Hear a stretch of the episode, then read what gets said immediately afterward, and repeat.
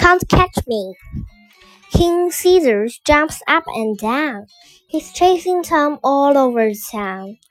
There are many places in Puzzle Springs where a hero can hide from kings. He sees Alice. She's out horse riding.